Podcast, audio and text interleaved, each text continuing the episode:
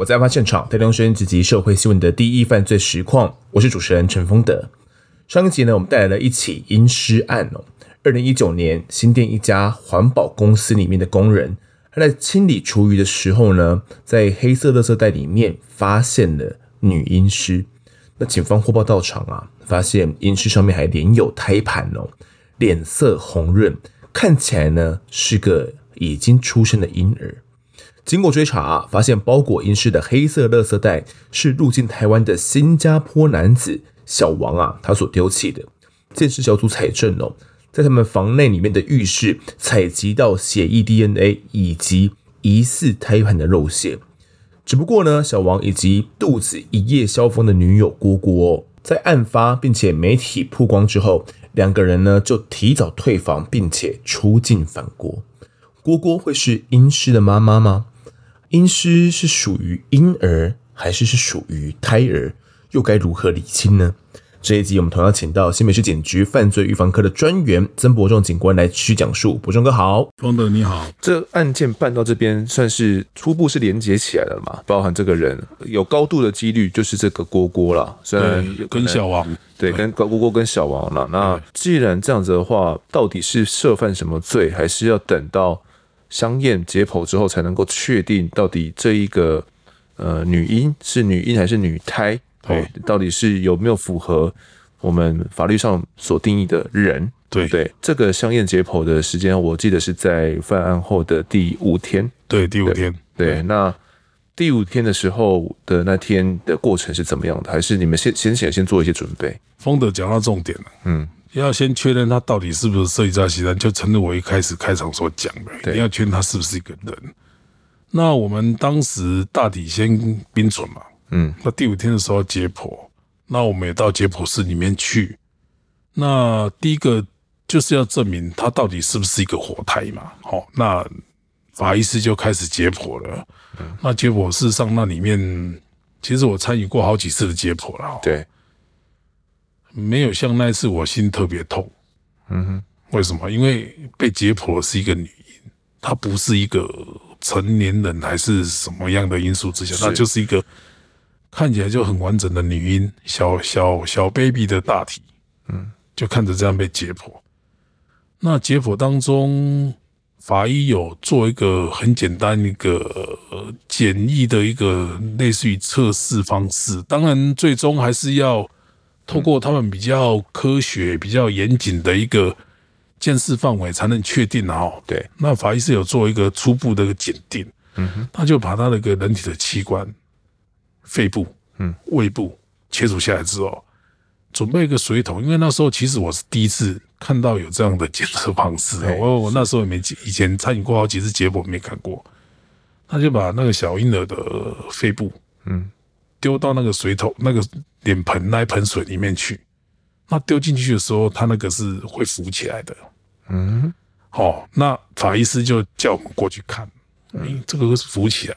嗯，那浮起来之后，我们问嘛，哎、欸，这个代表什么意思？他说这个是他讲的，他说这是简易的一个叫浮扬测试法。浮扬哦，对对，漂浮的浮啊，好像是扬起的扬啊，浮扬浮扬测试法。嗯。这什么意思？他说，他跟我们解释是说，如果这是一个死胎，没有呼吸过的，嗯哼，那他的肺部里面就不会有肺泡，嗯，没有肺泡就会沉下去，对，物体就会沉下去。那可是问题，他现在是浮起来的，嗯哼，表示是说他这个肺是有肺泡的。那为什么会有肺泡？有肺泡就是有呼吸过，有呼吸过了。对对对，然后可能讲说，有可能就是有呼吸过了。这个才浮起来，有肺泡才浮起来。那我们就现场听了说，哦，原来是这个样子。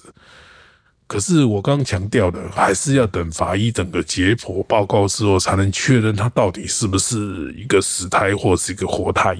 那我们一直在等待。所以这个案件当时，就像我所讲，虽然我们很迅速的在早上八点多报案、处理报案。在晚上十二点之前就确认这两个新加坡籍的身份了，对，然后在隔天就就把他们的基证都采的差不多了，对，再来在几天之后解剖，也确认这个婴儿有可能是活胎，活胎，嗯，已经整个的一个侦办的一个程序都已经完备了，但是我刚强调了，嗯，所以就差最关键性的临门一脚。这个怎么叫锅锅的郭？对，就是你要把郭郭的 DNA 做一个连结，对啊，才能说他到底是怎么样死的。OK，对，是那呃，我们现在讲一下郭郭跟小王这两个人好了，因为其实那时候。相关的报道也不断的出来。如果大家有印象的话，其实这个案件距离我们录入的时候也不久。我们先讲一下，因为这个新加坡籍的，当时新闻就有报道哦。依据哈新加坡刑法的第三条规定哦，如果国民在境外犯罪的话，等同于境内犯罪哦，必须得接受国内的审判跟受罚。也就是说呢，就算他们两个回到国内呢，也会受罚，但是这个也是要看案件的刑别。对对，是那。新加坡法律比较严格啊，如果他们两个人呢是刻意的把活着的婴儿哦弃尸而导致死亡的话，可能会触犯这样的谋杀罪哦，将会被判唯一死刑，就是没有无期或者是有期徒刑的空间。对，绝对刑期，对，绝对刑期，就只有死刑这个而已。你如果是谋杀，就是唯一死刑。但是依照我们的刑法的话，如果你是把出生的婴儿丢进厨余桶致死的话，哦，可能会触发。呃，刑法二七四条的这种母杀婴儿罪，哦，那可以处六个月以上五年以下，哦，这个就差非常多了。哦，五年以下跟这个唯一死刑就差非常多。那如果是婴儿死后才被遗弃，会属于遗弃尸体罪了，就是。如果婴儿还没死，然后被你这样丢，然后导致死亡，是属于谋杀婴儿。如果婴儿不管怎么样，他死了，然后你把他丢到厨余桶，哦，那是属于遗弃尸体罪。这个都是建构在婴儿是活胎的状态之下。哦，如果都不算的话，那就是属于废弃废弃物。我们有这三个选项。OK，遗弃尸体罪是处六个月以上五年以下了。好，那基本上也都算刑期不重。就在我们新闻这样子报道的这个同时啊，小王啊这一个人有一个。比较特别的背景是不是？后来其实我们，当然我们侦办案件哦，为了多了解他们的背景，对啊，我们会透过多方面一个侦查方向，那我们也去搜寻他们一些，比如说脸书啦等等这些，发现诶，这个小王他之前就曾经来过台湾，嗯哼，那从他脸书里面有去看，他原来就是一个类似于那个。射飞镖啊，就是不是有时候都会飞镖竞技队对飞镖竞技队那个选手，嗯，他之前来台湾就是参加飞镖竞技队。其实啊，后来我们也才查到，他这次来台湾应该也是准备要参加一个飞镖竞技，还是已经有参加我们这个，因为没问到他本人无无从求证。但是我刚刚所提到的哦，嗯，他那个丢弃婴儿大体的那个点，嗯哼，有没有那个点？对，它是一个商业大楼，pub 上面一个 pub 嘛？对，那个 pub 里面就是有飞镖竞技的场场所，哦，就是我们在怀疑说他为什么住那么近，嗯，隔壁饭店是不是就是来这边参加这个的？所以说，哎，也是通过他的脸书才确认说这个女的原来跟他是情侣，嗯哼。那其实这这个当时案件发生当下，因为他这个是一个跨国际的一个案件，对。那不只是我们国内很重视，包含新加坡这边的媒体记者也很重视。对，那我在当下的时候，其实那段时间几乎每天都有新加坡记者打电话给我。那其中有一次很特别的，嗯，是新加坡的记者打给我，在线上，这个记者还找到小王的父亲，就直接在线上跟我做一个直接，也不是直接跟我通话，他是透过记者跟我回应。对。就是你讲的时候，他们怎么回应？对对对，他他这个新加坡记者就给我在线上讲说，嗯，哎，那个那个队长，那个这个小王的爸爸说没有啊，他儿子不会做这种事啊，很乖啊，他就纯粹去台湾玩呐。嗯，那他的女朋友也没怀孕呐，见过几次也没怀孕呐，是很正常，没怀孕怎么可能？你们台湾警方会说他怀孕然后丢这个婴儿怎么？嗯。反正就是推得一干二净，就是说我们这个是乱讲话乱说，他、啊、没有。那当时其实我有透过这个记者的时候说，你去跟他父亲讲，讲什么？讲说你可不可以很简单嘛，人来一趟，你就是人来一趟嘛，我们才一就好了嘛。对，你把那个那个郭郭或者是小王，你们再来一趟，我甚至于跟他们讲说，你机票钱我帮你出，嗯，有什么问题？如果真的不是你们，那没关系，嗯，我该负什么责任我就负责任，那机票钱我也帮你们出都没问题。对。结果他父亲就说：“那他们自己的事情我不管。”但是从那次之后，这一家我记得这样，好像这家记者要隔几天要打来，那我也很关心的问说，他父亲有没有跟他们讲到底要不要过来？结果他们也是讲说，这一对情侣就消失了，找不到人了，你也没有去找他爸爸妈妈。对对对，父亲也找不到，就这样消失了。对、嗯、对，OK，好。小王啊，跟这个女友郭郭，他们其实都是新加坡工艺学院的学生哦。嗯、那好，就住在这个狮城呐，交往大概一年多的时间。后续也有蛮特别的。其实小王本人在回国之后，也有接受媒体的采访。新加坡的媒体啦，《明日新报》有去采访他。嗯。呃，应该说先采访了小王的爸爸妈妈了，他们说孩子是被冤枉的嘛，然后说这个郭郭原本的身身材就是他们对，比较丰腴一点，对，是稍微肉肉的，所以基本上也看不出来有什么怀孕了。他们原本就是长这样子，所以你说她有怀孕，我说她本来就是比较肉一点嘛，可能就吃的比较好一点点这样子而已，对，对，所以可能根本就没有怀孕，你们在乱讲话哦。那郭郭的父亲还说，过去女儿。曾经有堕胎的经验，嗯，哦，不过对象呢不是现在这个男友，不是这个小王哦，还说呢，呃，女儿来台的前后啊，身材没有太大的改变啊。他说，身为一个父亲呢，我不认为我的眼睛会差到那种地步啦。我有两个孩子，那女儿怀孕，我会分辨不出来吗？难道会分不清生产前后的差别吗？哦，他就有这样的质疑啦。嗯，啊，他还说，这个女儿回台之后也没什么异状哦，还带了一个伴手礼。台湾的这种紫玉糕带给他吃哦，他觉得在他看来只是一个很平凡的小旅行而已哦。那事发过后，女儿还有正常上班哦，身体也都没有状况，怎么会说来台生产？如果真的来台生产，那可能身体会有比较虚弱嘛。我们对对，可能还要坐月子等等的。他说：“我身为父母，我要把孩子给养育成人哦，虽然没有办法盯着孩子的一举一动，但是女儿已经成年了。如果她真的有在台湾这种产子弃婴的状况。”他说：“那他就要去承担该有的后果。”而这个小王他也有受访，他说呢，他没有在半夜的时候离开饭店丢东西，而且觉得台湾媒体的报道啊，觉得很莫名其妙啦。好，那郭郭也说，如果真的怀孕，那为什么我可以上飞机？因为孕妇搭飞机是有相关的规定的。对对，对，是，包括国际法里面有规定。是事实上，锋的你刚刚讲到一个重点。嗯，我当时在侦办的当下，我也有提出这个质疑。我甚至有去问过新加坡航空，嗯哼，就是说你们贵航空公司有没有限定说，比如说妊娠，就是所谓的怀孕几个月之后是不能够搭飞机的，有没有这个规定？他们说没有，嗯哼，基本上是没有这样规定，只要医生开具证明，他们搭搭飞机是无安全顾虑，他们基本上都会给搭飞机，嗯，那至于说他能不能来到台湾，那因为可能涉及到。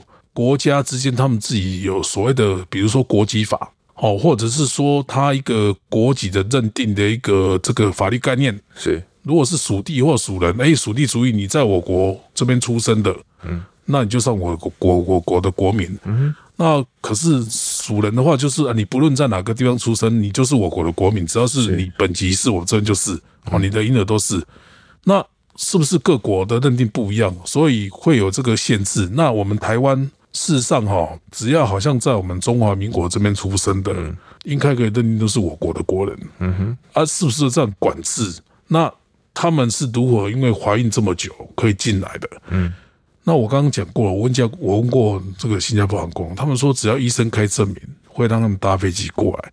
但是重点是，我是不晓得他有没有证明可以搭新加坡航空公司的飞机过来的哈。是，但是重点是，他搭机入境是一个事实。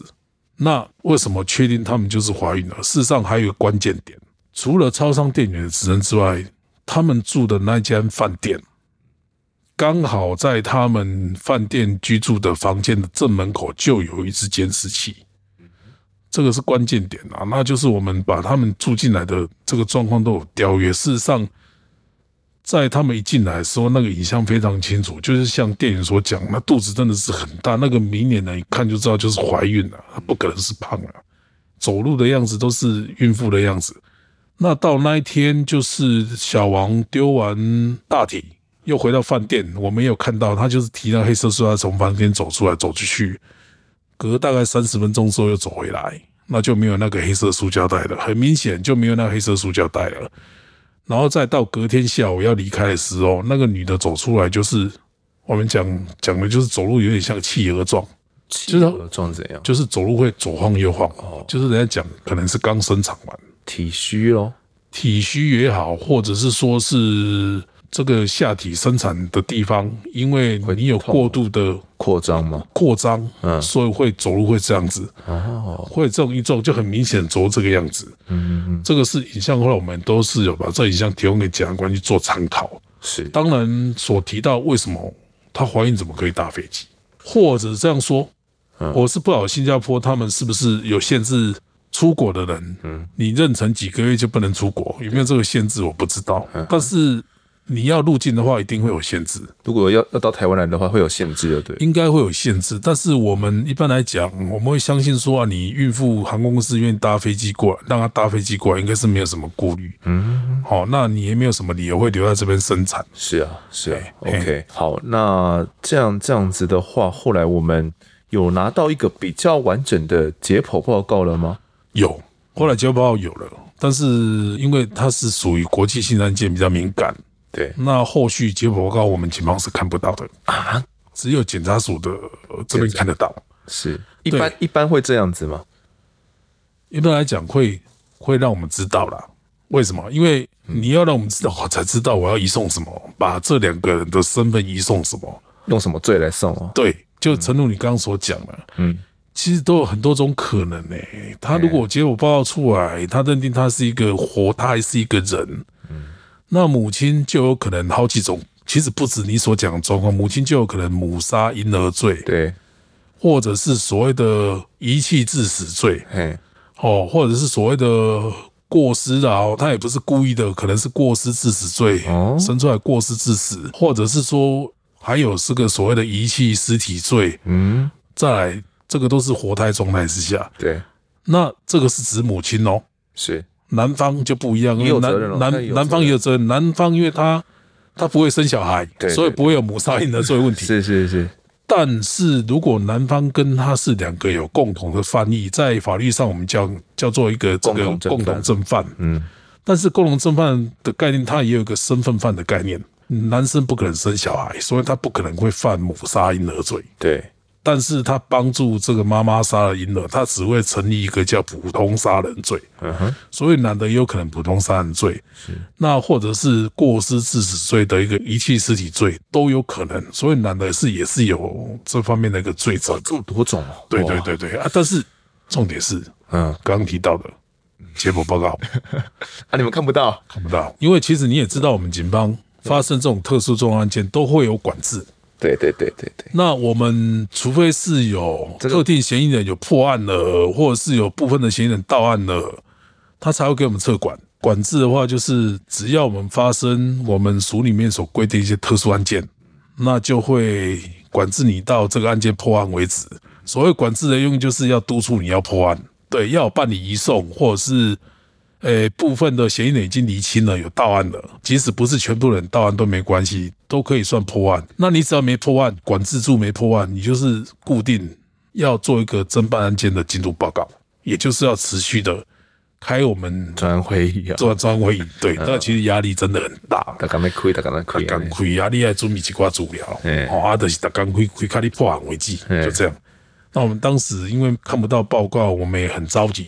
跟检察官也在地检署开了几次会，嗯，也有询问检察官说，那到底我们要移送什么案件？是，那当然检察官最后也没有给我们很明确的答案啦，因为他是说，这因为这个涉及到国际司法案件，那基本上我们程序还没走完，就是其实在法律的框架之下，即使他是嫌疑人，你也要履行一个刑事诉讼程序，就是通知要由他来说明，嗯。你才能做后续的处理，不能够直接进行做一个裁做一个裁处，你还是要给他说明的机会。对，那因为他这个属于比较特殊重案件，那我们也要先通知，然后说明之后才移送。那可是因为问题是我们通知不到，因为他是新加坡籍的，有知道他的住处。如果透过这样子寄信去，算是通知吗？只要他有收到我们的讯息，其实都算通知，嗯哼，都是算。可是重点是。我通知也要有理由啊，还是要有理案有给我们。嗯，到底是哪个罪的？对，没办法通知。我觉得检察官的考量是说，因为这涉及到国际案件，嗯，非常其实非常敏感，非常敏感，搞不弄不好会造成国与国之间一个纠纷。对，因为毕竟涉嫌人是新加坡籍，不是我们的国人。嗯，但是问题他犯的案件是在我们这里犯的，所以我们有管辖权。对，那刚丰德所讲，他们其实是属人主义，他们也有管辖权。嗯哼，只不过是要用什么罪名让他没有主动积极去介入这样而已。嗯，嘿。后来我们这边也通知不到，那到底有没有一个后续有一个正确的要用什么样的罪名去移送？你后来有想到吗？还是有一个默契？第一个通知是我们一大麻烦，嗯、所以最后检察官他们这边是讲说，那没关系，他就是透过我们法务部里面有一个跨国际案件的一个协调联系的，比如说寻求司法协助的一个专责部门。嗯哼，我记得它的名称叫。两岸及国际司法司，嗯哼，这个部门它是专门在处理我们国家跟国之间的法律问题、司法辅助的部门。检察官是有讲，没关系，这个就交我地检署来处理，因为当然检察官也是怕说。我们看到解剖报告之后，又有另外一些对 新闻出来，那造成更多的国际纠纷就不好了。所以你们不要不用去担心，由我们检察署这边来直接做处理，越少知道越好啦。对，那检察官也乐意帮忙说，那不然我们帮你解除列管嘛，也都检察官都愿意这样子的。但是我们是说，我们要解除列管不是这么简单，要叫我们移送啊。那后来我们当然沟通好多次，检察官说好。来想办法，嗯，透过这个国两司啊，国际两岸司法司这个来跟新加坡警方求助，那自己罪名由他来做处理，嗯，其实这案件办到后面来，我们是被动式的接获到检察官讲，诶，这个案件可以移送了，那检察官是叫我们用母杀婴儿罪跟杀人罪来移送，国国母杀婴儿嘛，对，对对，然后男方小小王杀人罪，杀人罪。对来移送，嗯，对对，那这个的反面。就说明了解剖报告结果应该是怎么样？嗯，就是解剖报告就等于是应该是一个活胎，活胎嘛，应该是，不然不会用这两个来来送哦。对，是因为其实包含到他们要做更确切，就是会把这个肺脏给切片啊，然后切片过后去看这个切片的到底对肺泡，然后肺脏有没有扩张过这样子，那这样子才能够确定是不是活胎嘛？对对对。那后来确定，然后也用了这样子来做移送的。不过移送人也不会来啊，然后也对啊，那没错啊，也 也没办法通知嘛。对，那后来怎么办？这到底要怎么办啊？但是最少检察官做一个方式，嗯，就是我们把它确定它是一个活胎。对，那我们刚刚提到新加坡是属人主义，嗯，那既然它是一个活胎，嗯哼，他们就有理由哦，他这个就是一个活胎的哦，是他们可以适用到他们法律的范围之内了哦，那。只要我们这边提供相关的基证，跟我们这边的一些检验报告给他们，嗯哼，他们新加坡警方肯确认，认为我们报告是有法律效力的，法律效力的认证的。嗯，当然，属人主义，他们就可以对他们做处理。是，不过跟我们可能有些听众不要不了解这个所谓属人属义跟属地主义的差别哦。那新加坡他们是属于属人属人主义，那我们呃台湾是属地主义。属地，那这个到底是什么属人跟属地？可以为听众们解释一下。好，那所谓的属人主义，就是说，他一个国家规定，这人民不论你在世界各地，你所犯的罪是我国内有规定的。嗯哼，我都有所谓的法律的一个制裁权。嗯，那当然，属地主义的相反解释就是，你在我的国家里面所犯的罪，包含所谓漂浮航空领域，比如说航空器啊，漂浮领域的哈领域，就是航空器、大使馆这些，只要在我的国家所规定的领土里面所犯的罪，我都有所有接触权，不论你是哪一个国家的国民。嗯，差别就是在这里。对。那今天，即使你是另外一个国家的国民，在我们这边犯罪，你的这个行为在你们国内发生是没有犯罪的。但是我们这里有规定，你在我们这里所发生的犯罪行为，我们还是有，不论你是哪一个国家，但是你是在我们台湾，我们有这个规定，我就可以对你的行为追究。啊，属人主义的话，就是认为说，哎，我们这个国家没有规定这个犯罪啊，啊，在你们台湾就有啊。他如果从那边犯完罪之后逃回来我们这里，因为我们国内没有犯罪啊。哦，没有这个规定啊！我你台湾叫我说要对他做处理，我当然不理你啊！是是，我们是属人主义诶，他是我国的国民诶，凭什么叫我跟他追追诉啊？我们这个就没有犯罪啊！但是郭郭跟小王他们的这个罪他们是有这样的谋杀罪的。如果台湾认定的这个谋杀婴儿罪的这个细节，他们有认可的话，他们那边是属于谋杀罪，而他们是属于属人主义。对，所以是有规定的。对，只要是他们的国民哦，在不管在全世界任何一个地方犯罪了，然后有犯下这样谋杀婴儿的状况，对，就属于他们的谋杀罪，那就必须回国得接受审判。对，当然这个有先决要件了。刚讲必须这个是活态。对对对对。所以我们这边当时检察官可能也提供相关报告证实，这就是一个活态。对，然后好吧。我们这里既然是属地主义，你在我们这边犯这个案件，我们这里有管辖权，嗯，但是你们国家的法律是属人主义，你们也有管辖权，嗯，可是重点，你们有管辖权，他是在境外犯罪的，你也有相关的境外的资料，嗯，你才能去做一个案件的一个那个侦查嘛。是，可是我们透过这样国两司，我们可以把我们相关的犯罪证据。传送给他们吗？他们会认可吗？其实这就是一个司法付出的问题。嗯，我们其实跟新加坡好像是没有签订什么引渡啦，什么司法互助。对，但是重点是这种东西是看国与国之间他们要不要认定啦。嗯，因为毕竟科学的东西不会因为你这个国家或哪一个国家所做的相同的检验方式所做出来的东西，你做了就不一样。所以，只要他们认可说，我们当时在台湾所收集到了一些证据跟相关的基证，证实他们国家的国民在我们台湾所犯的罪是确实是有的，有这个事实行为，那当然他们是可以做处理。哦，对对对，后来呀、啊，没有想到，大概在案发大概两年过后，二零二零年的十月，哦，他们还在 IG 上面，小王还说：“哎、欸，我宣布我求婚成功了。”那求婚的是谁？哦，就是这个郭郭哦。他们两个人其实回国之后销声匿迹啊，郭郭也辞去原本的工作，小王也很少回家。我们刚刚前面有提到，那这个照片就是郭郭跟小王他们两个人依偎在一起啊，然后站在双人饭店的双人床边啊，然后这样拍照，然后呃，床铺上面还用粉红的花瓣。排出一个爱心的图样，旁边还有气球跟这样一个可爱的玩偶，看起来非常的甜蜜。你你们两个可以这么这么的凸显出你们的哦，你对他求婚，然后过得多幸福。但是有没有想到说这个小孩子是无辜的？嗯，这个小孩子在我们看起来应该是一个活胎。嗯，那你们两个过得这么幸福，你没有想到说你们怎么可以去剥削到一个连刚来这个世上。连成长的机会都没有，一个活着的权利。嗯，然后你们两个自己去幸福，然后发生了案件之后，也感觉起来也没有后悔之心，也没有忏悔之意。嗯，就这样子，还这样子求婚，炫耀说我们跟他求，我跟他求婚了，我们结婚了。嗯，那小孩子怎么办？当然，我们不晓得说这小孩子到底是什么样的原因死亡的。对，也到底是不是他们两个人的？嗯，不确定，其实还没办法确定嘛。对，但是最少它是一个生命啊，嗯、一个生命怎么可以就是这样子？然后你们好像都不关我的事，可以自己去快乐，然后让小孩子的大体，嗯哼，现在好像还在我们台湾呢、啊，还没运回去了。对对，还没运回去啊。那后来在二零二一年的二月，他们求婚后的四个月哦，那北检发布了通缉，这时候已经是案发两年后了。对，那为什么必须得这么做？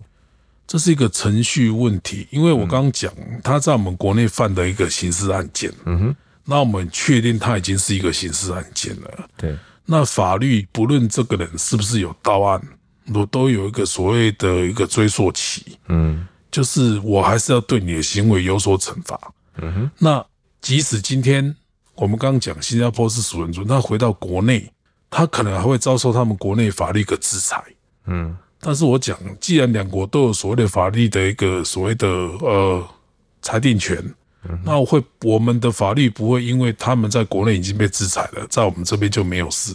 对，他有可能是，如果他还有回来的话，可能两边都会有行者哦。对对对对，嗯、是这样子。那只不过是两边都有行者的时候会去协商，嗯，是与哪一个行者来做一个处理吧？应该是这样子的处理的。所以程序上还是要走。对，那我们就是，反正你在新加坡。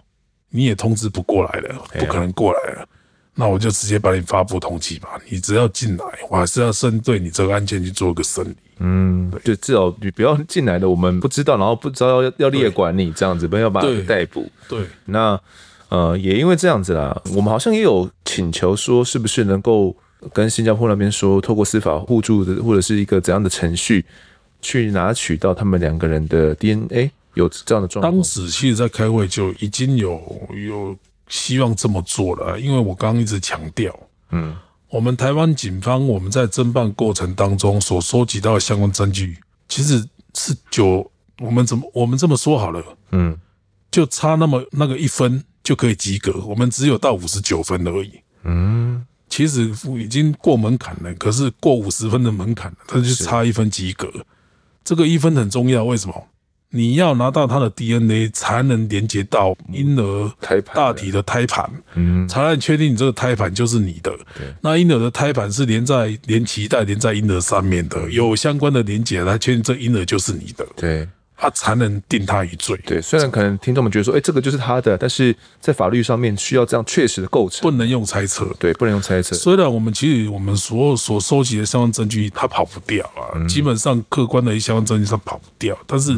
还是要透过科学的一个确认，还是 DNA 要去确认才行。嗯，但我们去跟新加坡这边有这样的一个反应，他们他们有理会吗？嗯，后来了解，应该是一开始的时候，因为当然这时候是有疫情的关系，对。但是后来为什么他们会逮捕？就是表示我们提供资讯给他之后，他们也应该有有所确认的。呃，我们这边所做的相关的。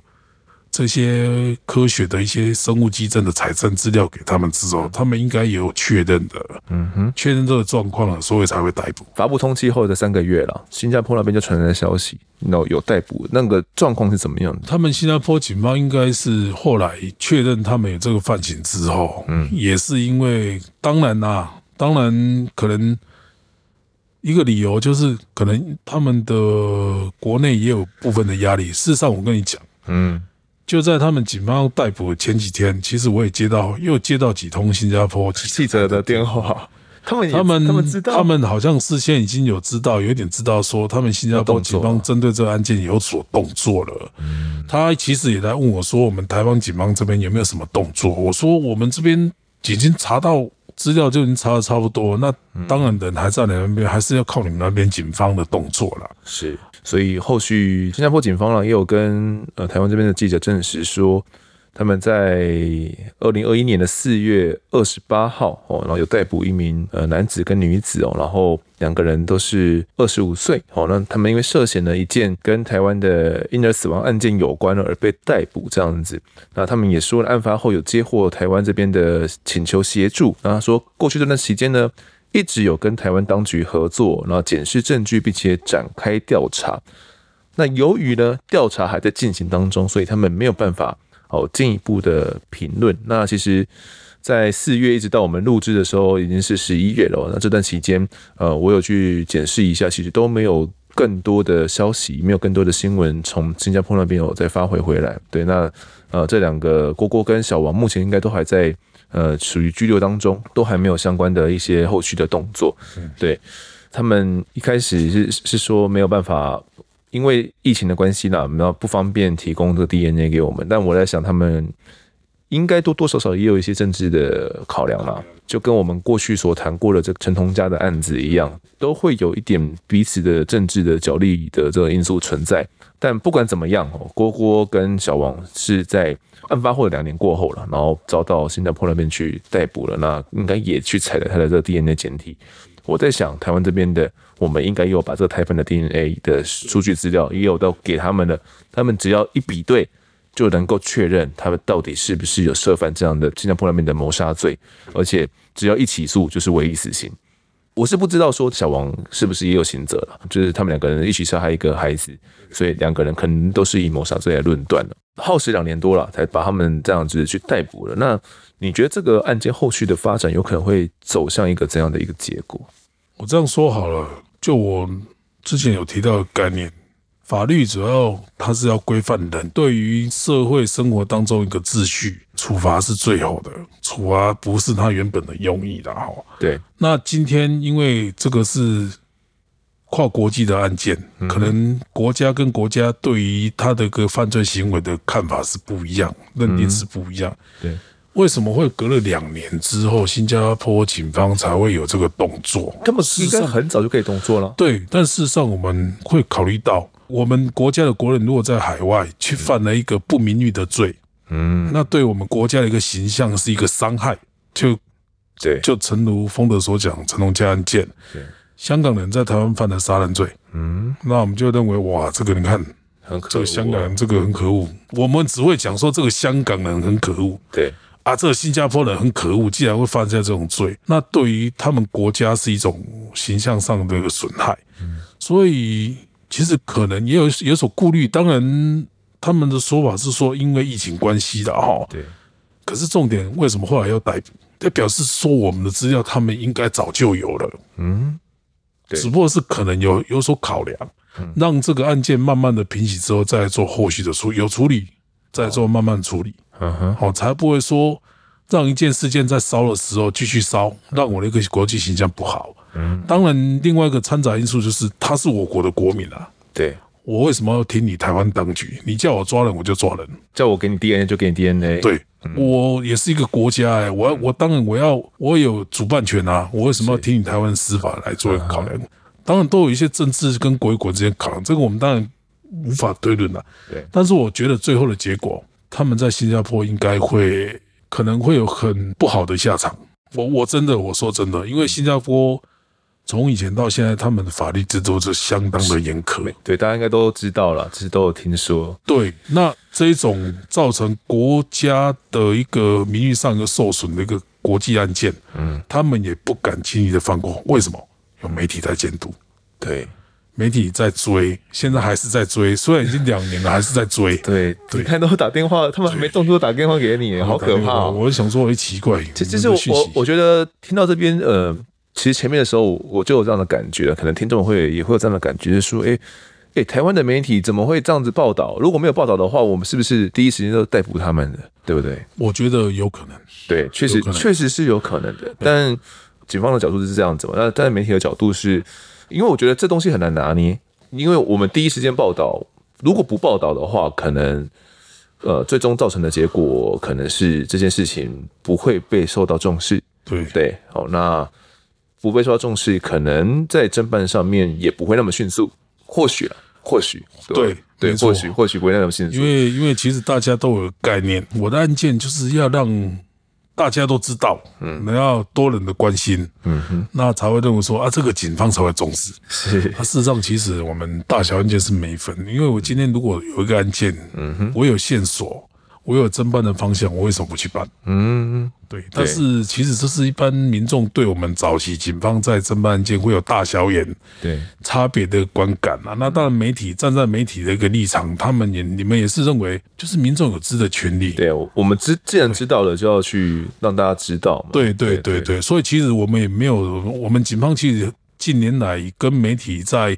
这种互动关系上面，我们其实也没有不会去刻意的是说啊，媒体就是因为媒体报道怎样。事实上，其实我们换个角度来想，嗯，有时候透过媒体一些报道，我们反而可以获取更多的资讯。比如说，呃，像这个案子里面他们的一些相关的背景啊，对对对，对就会有民众会提供，或者是其实我我跟你说真的，我在办这个案件当下，这个媒体报道出来之后，嗯、哇，你们媒体真的好厉害，嗯。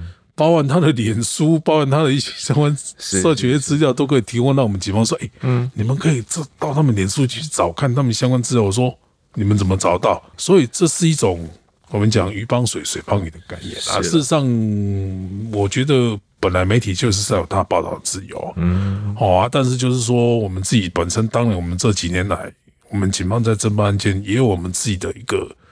侦办的一个节奏，跟侦办的一个技巧跟方式，事实上，媒体的影响也没有不是说那么那么巨大了啦。如果我们知道真的透过我们的报道会造成一个非常重大性的一个侦办的影响，其实相信你们也会有所考量。对对对，我们会有所考量，我们会不一定要急着出，都是可以沟通的。我自己的经验啊，可能那时候这样的案件呢，我们也不知道是这张跨国际的案件，他们会因此这样子就逃亡了。对，那说实在还是有点可惜。如果真的真的能够因此这样就逮捕到嫌犯，马上被台湾给带到案的话，也不用拖到两年，然后才进行这样的他们那边的。但但但其实我们这边逮捕或他们逮捕哦，嗯，就诚如我刚刚讲，说不定他们回国之后，可能受到的法律制裁会更严重。是，对，就在我们台湾的这个氛围之下，他们说不定，嗯，没有会像回国所受到的惩罚那么严重。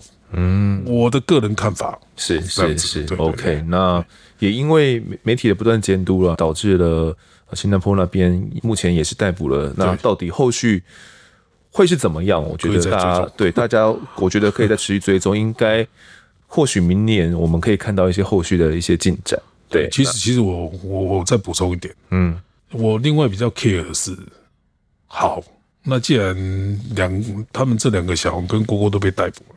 那到底这个小朋友的大体要不要来领啊？我们都有一个落叶归根的观念，落叶归根的观念。对，他既然是一个活胎，你们要不要把他带回去？是你让他流落在异乡这样子，都已经让他没活下去的这个这个机会了，那最少要让他落叶归根回去吧？嗯，对不对？对，这个其实我我我每次办案件，我其实我说，嗯，都会有这种遗憾呐。嗯，我那时候其实曾经有在想。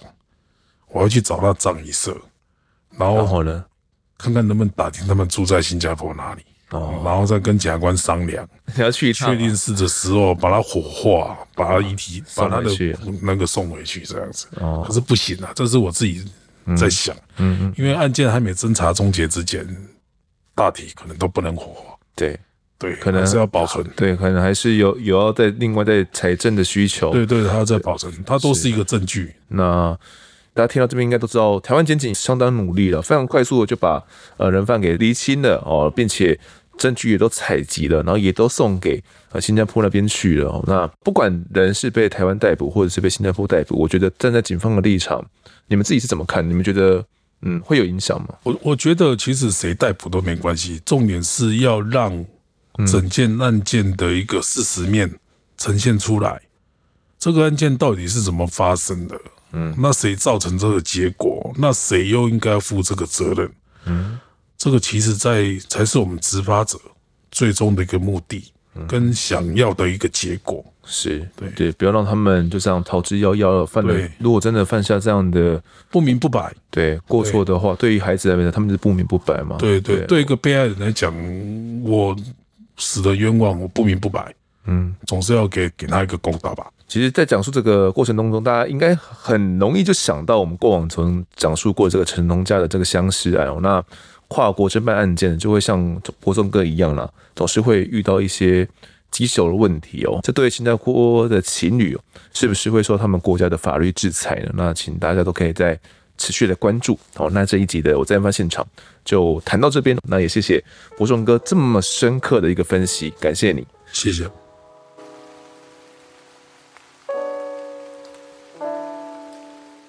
接下来到听众时间，首先是干爸干妈们的抖内，第一位抖内的是没有留名字啊，他留说很喜欢你们一周年的 YouTube 影片，实在是太好笑了，期待继续制作高品质节目，两个爱心，谢谢你哦。我们一周年的影片跟阿善师还有错别字的互动，我就觉得。真的蛮幽默的啦，如果大家没有听的话呢，可以去听听看，或者是看，我觉得看影片会比较好笑，用听的，呃，没有看到我们这个现场的互动。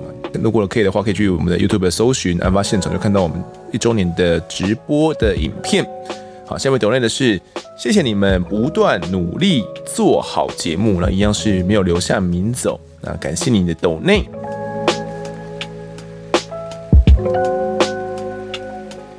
来读一下大家在 Apple Podcast 上面的留言，在这边呢要说声抱歉啦，就是上次呢我们在上一集的听众时间哦有讲这个 Murphy's Law，就是我是想说他是墨菲律师嘛，后来呢我收到了非常多的这个听众私讯给我说，呃 Murphy's Law 是墨菲定律啦，不是。墨菲律师，但其实这位呃墨菲定律呢，他之前就有在 Apple Podcast 上面呢，有曾经留过言哦，其实我有印象，但不知道为什么我记得我那时候是念墨菲定律啊，我知道那是墨菲定律，那不知道为什么这一次留言的时候我就读成墨菲律师，是我眼才怎么样？总之对这位墨菲定律呢相当不好意思哦，就是把你的名字给念错了，希望不要介意。第一位留言的是 Rebecca 方，推推推。我是在美国西雅图的听众，好棒的节目啊！我会一直听下去，加油！哦，谢谢这位 Rebecca。我先跟听众们讲一下哦，特别是国外的听众们，因为我自己原本用 Apple 的这个系统啊，是没办法直接看到海外的留言的。那目前呢，是用其他的系统才有办法看到海外的留言哦。所以先谢谢这位美国西雅图的听众哦，因为照理来讲是之前就要看到的，那晚了一集才看到才读到这样子。那也谢谢你的支持哦。那也跟各位海外的听众，如果以前呢，呃，有留言然后没有被读出来的，然后先跟你们致歉哦。之后我们会多加注意。好，下位留言的是 Fuji Everest，我后面不会念。很高兴有台湾的犯罪讨论 Podcast。欧美一直都有讨论犯罪相关的 Podcast 风行很久了，现在终于有一个有邀请当事人、检调人员讨论犯罪的台湾 Podcast。希望你们加油，希望能做一些像是采访林作义主任或吕炳宏先生这种被害者家属或最衰被牵连人他们遇到的困境，发现呢现行法规上的改变与他们认为的不足。感谢你，他留言的地方是从。Great Brandon 所留言大不列颠岛哦所发送出来的，看来是位海外听众，那也一直支持着我们的案发现场的节目。那至于他所提到的，像林作义主任啊，或者是像吕炳宏他们这样的被害者的家属，我觉得这是我们节目呃所要强调的部分。如果有机会的话啦，我们都会多邀请像他们这样子的被害者家属，或者是被牵连人来谈谈看他们对于一些现行法规的不足的一些看法。那至于欧美有相关犯罪的真实犯罪的 podcast 很久这件事情我知道，但呃，其实我以前在做真正做 podcast 之前呢，我大概也就接触了 podcast 才半年不到的时间哦，然后就开始制作我在案发现场，所以其实，在那之前并没有听太多国外的真实犯罪节目，他们是怎么样去谈论的，也不知道说他们的。技巧啊，然后呃叙述的方式是怎么样的，所以都是自己去摸索的啦。然后也会听呃，像台湾目前有在上主流的这些呃真实犯罪 podcast，他们的做法是怎么样，然后去算是吸收他们的好处，然后知道说他们哪些地方做得比较好，然后可能哪些地方呢可以再精进，然后去制作出属于我们自己的 podcast，大概是这样的方式。也谢谢这位海外听众支持。好，下一位听众。M I E 一一二三，他留言说：E P 六八赞成记者先生说的，生病不能当成逃死的借口，道歉抄抄佛经就代表真的悔过了吗？为什么要考虑罪犯的人权？他都剥夺了受害者的人权了，这个社会立法执法都必须改进，才能让人民安心安全的生活。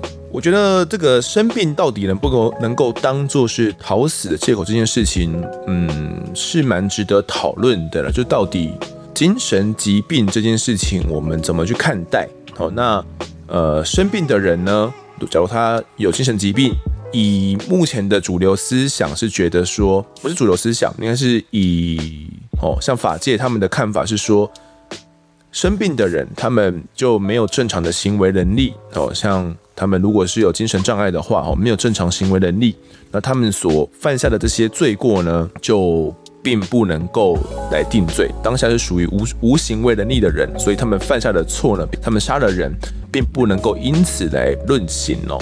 那这件事情，我觉得是可以值得讨论的了。但我觉得这应该是一个目前上主流的看法啦，那也很难去推回到说。呃，如就算他是精神疾病，我们也要去判他死刑的这样一个看法，我觉得这一点是比较难去逆转的。但我相当认同他所说的，就是这个社会立法啊、执法都必须要改进，才能够让人民安心安全的生活。啊、呃，有机会的话，我觉得可以针对精神疾病到底该不该判刑这个议题，可以来讨论看看。下一位听众倪妮婷，五星吹捧，老粉又留言了。他说呢，叶小妹的案件、叶爸爸的信以及来宾的分享很心痛，但也点出我们还可以再做更多。社会需要更多关怀、更多改变、更多思考与行动。谢谢案发现场团队的用心，主持人的声音很好听。好，谢谢倪妮婷，我们的老粉呐、叶爸爸的那封信哦，真的让人相当相当的心痛。也像倪妮婷所说的，我们还可以做到更多，可能要透过就是相关机制的完善哦，然后来健全之后，才能够避免这样的憾事再次发生。我觉得听众可以去多注意这些议题啦，然后以及相关的法令。下一位听众，超级弱的英文王者，很棒，蛮喜欢这样听着人家叙述事件发生的过程，而且声音也很好听，也从很多角度去抽丝剥茧，寻找真相，叙述过程，默默的就成为了粉丝。点点点，好，谢谢这位听众。我觉得我听我们节目，应该会有一种在办案或者是一种侦探在寻找真相的一种感觉哦。就是循序抽丝剥茧的过程，所以我都会尽量让大家，呃，以不爆雷的方式，然后慢慢一步一步的跟着警方的视角，然后或者是鉴识的角度，或者是怎样的角度，慢慢的去探究事情的真相。也谢谢你成为我们的粉丝。小位听众 Claudia QQ 人权议题，听完最新叶小妹的案件，再度呢去看了一些关于人权团体的资料，还有讨论的人权议题。很好奇这些人权团体的成员里面呢，是否有真正的受害者，或者是受害者家属，或是就理论与想象的同情心在维护所谓人权？犯罪者呢，在犯罪当下已经罔顾他人的人权了，又有什么立场反过来维护自身人权？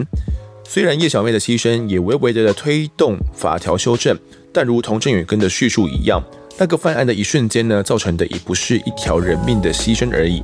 背后呢，也相同的毁了平静幸福的家庭，难以抹灭的痛楚，绝对也不是我们能够体会的。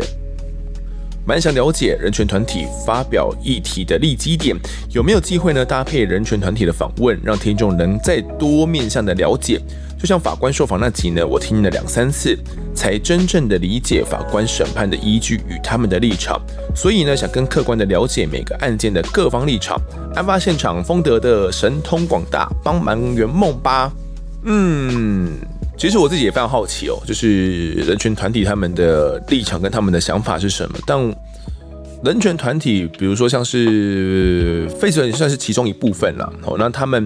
其实各自都有各自的立场了，但你好奇的部分，我相信也是相当多民众好奇的部分，就是团体成员里面是不是有真正的受害者或者是受害家属，又或者是我们会非常好奇说，如果今天是你的儿子、你的女儿发生这样的事情的话，你一样会去支持凶手的人权吗？会去支持废死吗？哦，我自己相信这样的问题，他们也被问过很多次了，他们内心应该都有一个自己的答案。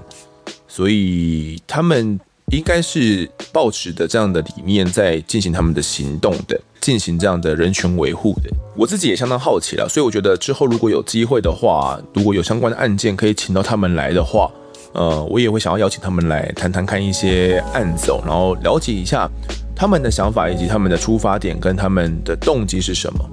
不管是像孕育平反协会啊，或者是像呃 Face 团体，他们。其实都有各自的立基点呢。那以孕育来讲，大家也不要想说，哎，他们就是要把这些犯罪罪犯呐、啊，给他放出来，就是他觉得他们很可恶。他们其实也有做过一些没有犯罪哦，却被关了这样的一些人，透过他们的这些平反啊、救援，让这些人呢可以呃免除这些牢狱哦，或者是得到国家应有的赔偿。我觉得是他们在努力在做的事情，因为过往就真的有这样冤狱的诞生哦，而且呃。案件数我相信是不少的，证据力没有检视的那么严谨了。我们过往讲述的一些案件呢、也相信让大家有一些体会哦。对于冤狱这部分，所以有机会的话，我自己也会想要邀请他们来谈谈看哦。那大家可以再期待看看了。感谢你，下位听众 Lee We King。想给超过五颗星，整个节目的节奏很对我胃口，喜欢丰德的声音，还有叙述的方式，觉得很会访问来宾，真的不愧是记者。已经把全部都听完了，节目上的不同观点让我获益良多。不知道有没有机会听到巴掌西案，因为当时呢年纪还很小，但印象非常深刻，是个很难过的案件。看各种命案新闻，甚至画面，很习惯的我却不敢搜寻这个案件的细节。不知道有没有机会用声音的方式了解这个台湾历史上一个很深刻的失败救援的发生经过呢？会持续收听优良好节目啊！谢谢这位 Livy King，我那时候也应该年纪也想蛮小的，但这个案件以台湾的搜救史上算是一个相当相当重要的一个案件。有机会的话，我觉得可以来讲述看看像这样的消防案件，或者是这样一个天灾救援的经过。过往我们讲过火警嘛，哦，那也讲过第一集的坠机意外。有机会的话，我觉得像这样的一些巴掌溪案，或许也可以纳入到我们案件的清单里面哦，然后来跟大家讲述这样的救援过程。下一位听众 Nalia 喜欢以侦探视角说明案件的方式。案发现场呢，是我订阅的第二个 podcast，今天听到新的案件说明方式，很喜欢，谢谢你哦。应该是讲我们这个之前的检察官那一集啦。下一个留言呢是 S 九六零三零五，一听就上瘾，有时感人，有时惊吓。有一个缺点就是追太快，每次都要等更新。谢谢这位听众哦，这个等更新是很痛苦的，要去更新，就是要去制作新节目，然后要去。收集资料也是一个痛苦的过程哦，但是录制的时候都是最快乐的时候，因为想到就是有新的节目可以录制给你们，都是很开心的。如果真的追太快的话，我觉得可以考虑啦，把以前的集数呢翻出来重听，不然就只能慢慢的等待更新了。前位听众高丽菜他说不是很喜欢 EP 六九这样的讲述方式。呃，这样的留言蛮多，我们我一次把讲一讲，然后一次回复哦。下一位听众 zstgsti，他说 EP 六九新的呈现方式有点不知道在干嘛。一直以来呢，很喜欢主持人与来宾的慢慢讲解案情，让听众进入其中，进而让我们了解案件始末发展的方式。但这集的内容呢，感觉跳来跳去，假演戏的部分呢，占掉太多时间。来宾的电话的访谈明明是在讲重要的性侵害分析。但呈现方式呢，让人没法听下去，整体有点可惜。听一般的决定回听以前集数就好。好，还有一个是蓝山保护，他说这一集的新形态真的不行。新的尝试呢不是不好，但这次的形态呢真的很不行，请不要再找学者来谈案情了，内容完全没有亮点，就像开餐厅，原本餐点的口味很好，客人越来越多，后来换了新的厨师，餐点口味变了，客户自然流失。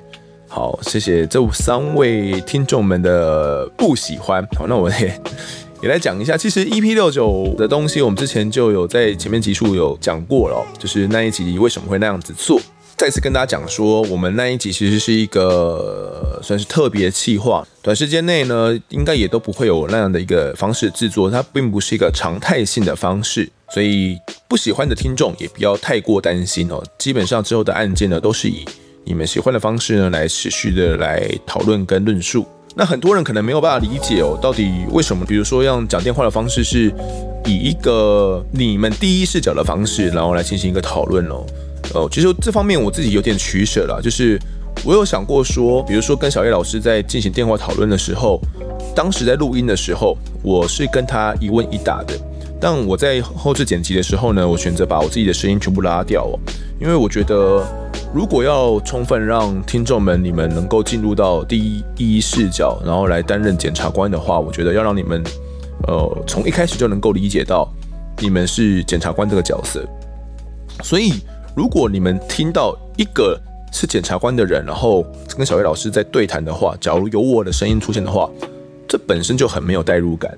所以我最后的选择是把我的声音抽掉。这件事情从。最一开始我在撰写访纲的蛮前面的时候就决定了，但这件事情是有保留弹性的啦。我想说，嗯，有可能可以留到后面再来决定说到底要不要抽掉。但最后剪辑的时候，我还是决定把我的声音给抽掉，因为我觉得这是一个比较好的方式。我觉得这是比较有代入感，可以让我们的整集内容是有一个一致性的。好，那为了保持这样的一致性呢，就是我们要让大家充分的能够理解，就是以第一视角检察官的角色来参与整个案件的侦办嘛。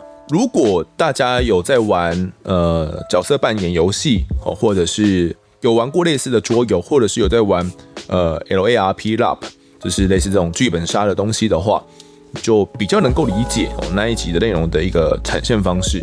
那我也必须说，那样一个产现方式是一个比较修正过后。大家比较能够接受的方式了哦。原本我自己的一创意是非常天马行空，可能大家都没办法接受一个方式哦。但我觉得做出来应该会会很好玩。总之，那一集最后 EP 六九的呈现结果，我觉得是一个还不错的方式的。而且我跟小叶老师其实也都蛮喜欢的，也谢谢小叶老师会愿意的尝试。那不喜欢的听众也没有关系，就是也谢谢你们的不喜欢了。我觉得。有人喜欢，有人不喜欢。我们原本就预想到会有蛮多人不喜欢的，有人不喜欢我们也不意外。但总之，那一次的尝试是一个不一样的尝试了。那如果呢有听众们很喜欢那一集的话呢，也希望你可以帮我们多多推广，可以给一些喜欢法界的朋友啊，或者是喜欢桌游、喜欢 rap、喜欢剧本杀、喜欢角色扮演哦，然后喜欢这些形式推理的人呢，可以让他听听看，或许呢可以让他们喜欢上我们节目。好，下一位留言的是 Winnie Chen，他说只有风德能超越风德，最新的第六十九集太厉害了，逼得我不得五星吹捧啊，就在讲我刚刚的内容啦。谢谢这位 Winnie Chen，帮我平反一下。好，最后一位听众，每周必听的唯一 Podcast，很喜欢节目，邀请不同身份的人来谈案子，案子的来龙去脉呢也非常清楚易懂。丰德的声音很好听，也很会主持哦。谢谢这位二五八八五五七六七，是不是你电话这个奇怪数字号码，还是什么统编之类的？嗯，我不知道自己很会主持这件事情呢。我觉得也是慢慢练习吧，也是大家愿意肯定我啦。总之呢，谢谢你们大家的支持与肯定，支持着我们案发现场。好，那我们这期节目呢，就谈到这边。如果大家喜欢我们节目的话，欢迎到 Instagram 以及脸书搜寻我在案发现场，有脸书社团、粉丝团以及 IG 三个平台呢，通通都追踪起来，就可以掌握更多案件消息，也可以跟风德我聊聊，给我们建议。各收听平台上按下订阅跟五星评分，就是对我们最好的支持。如果在 Apple Podcast 上面留言，我都尽量在节目中给出回复，也会从听众们推荐给身旁的好朋友，一起来听听看我们聊案子。案发现场，我们下次再见。